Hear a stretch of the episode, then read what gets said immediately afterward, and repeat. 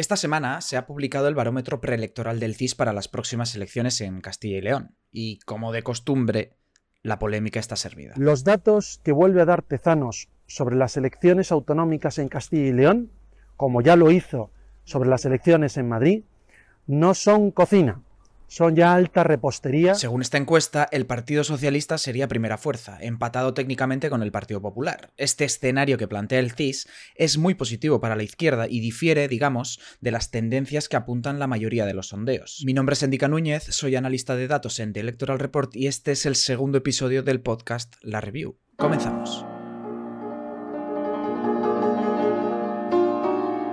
El podcast donde analizaremos la actualidad a partir de los datos.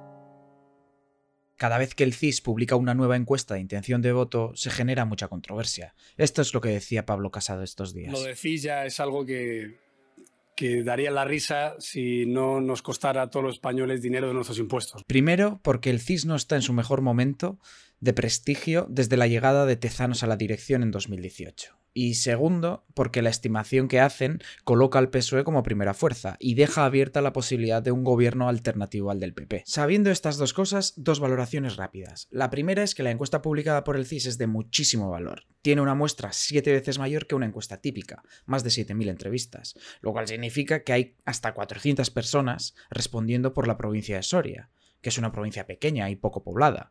La segunda es que conocemos los sesgos que tiene el CIS en los últimos tiempos. Tiende a tener más votantes socialistas en la muestra y a sobreestimar la intención de voto del PSOE. Pero tampoco nos engañemos. Otras encuestadoras, como por ejemplo NC Report, que publica en La Razón, tiende a sobreestimar al Partido Popular, lo cual no debería ser demasiado preocupante. Los sesgos sistemáticos de las encuestadoras se pueden corregir, y eso es lo que he hecho. Según mi modelo estadístico, el PP sería la primera fuerza con el 35% de los votos y entre 31 y 38 escaños. Es un resultado muy bueno, porque sube 4 puntos porcentuales desde 2019, pero puede ser que esté por debajo de las expectativas. Y me explico. Cuando Mañueco adelantó las elecciones estaban cerca del 40% y había algunas encuestas internas del PP que se habían filtrado a la prensa que indicaban que podía obtener una mayoría absoluta en solitario. Eso a día de hoy no parece que sea probable. Por ese motivo, Fernández Mañueco está lanzando estos mensajes de campaña. La única encuesta que vale, vuelvo a insistir, es el 13 de febrero. Que nadie se quede en casa. Que cada uno cuando salga de aquí, como decía Juanma, haga sus llamadas. Una, cinco, diez, quince llamadas. Tenemos que movilizar el voto y tenemos que concentrar el voto en el Partido Popular para evitar la plaga del sanchismo en Castilla y León. A pesar de esto, el PP podría llegar a formar gobierno por varias vías. La vía rápida es sumando los apoyos de Vox, que podría conseguir entre 7 y 12 escaños. La vía más lenta, en cambio, es sumando o buscando los apoyos de los partidos pequeños, como pueden ser UPL, Ciudadanos o España vaciada, entre otros. No nos podemos permitir dejar en sus manos este tren que quizá no vuelva a pasar este tren necesita un nuevo maquinista. Pero ¿acaso existe ese tren que comenta el candidato del PSOE, Luis Tudanca, que le pueda llevar a la presidencia de Castilla y León? Lo cierto es que la alternativa a un gobierno de la derecha es aritméticamente posible, aunque no probable. La suma de todos los partidos, más allá de PP y Vox, no llegaría en ningún caso a sumar mayoría absoluta. El modelo considera que tiene menos del 5% de probabilidades de conseguirlo. Esto es fundamentalmente porque la suma de PSOE y UP no supera los 35 escaños en la horquilla más alta, porque el electorado de izquierdas está más desmovilizado que el de la derecha y porque no existen transferencias de voto entre bloques, sino más bien intrabloques. Y esto es muy interesante. Entre estas corrientes de fondo, las más importantes son aquellas entre el PP y Vox. Según el CIS, hasta un 11% de los votantes de Vox en las autonómicas de 2019 votarían ahora por el Partido Popular y otro 10% haría el camino contrario, del Partido Popular a Vox.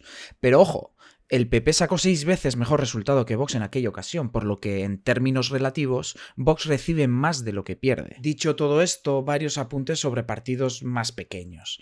Unión del Pueblo Leonés o UPL mejoraría sustancialmente sus resultados en la provincia de León, pasando del 10% en 2019 al 15-16% ahora.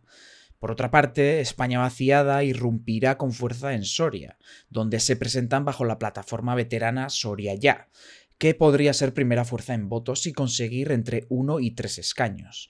En cambio, la presencia de España vaciada en otras provincias no está garantizada. En Burgos, por ejemplo, conseguirían un escaño con el 20% de probabilidades. No es imposible, pero desde luego está complicado. Lo que sí parece es que el fenómeno de España vaciada ha conseguido dos cosas. La primera es que la despoblación es el principal problema de los castellano-leoneses, según el CIS, cuando en la encuesta preelectoral de 2019 no figuraba entre los principales problemas, lo cual significa que las reivindicaciones de España vaciada están llegando a la opinión pública, aunque habrá que ver quién las llega a capitalizar políticamente. La segunda es el aumento de las expectativas de otros partidos de carácter provincial que han tenido recorridos históricos completamente distintos, como es el caso de Zamora Decide, una escisión del Partido Socialista.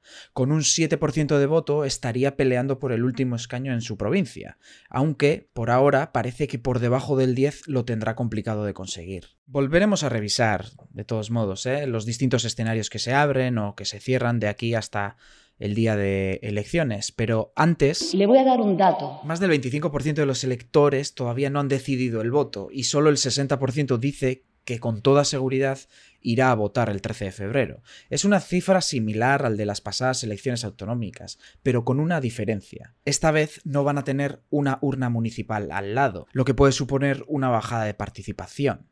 Ahí queda eso. Esto es todo por hoy. Todos los datos que comento en el podcast están disponibles en la sección escrita de la newsletter. Nos escuchamos la semana que viene. Agur.